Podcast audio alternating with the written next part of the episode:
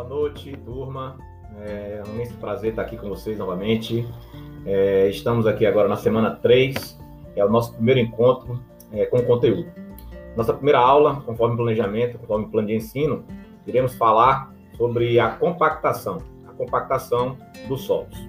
A compactação é a operação da qual resulta o aumento da massa específica aparente de um solo, pela aplicação de pressão, impacto ou vibração, o que faz com que as partículas constitutivas do material entrem em contato mais íntimo pela expulsão do ar.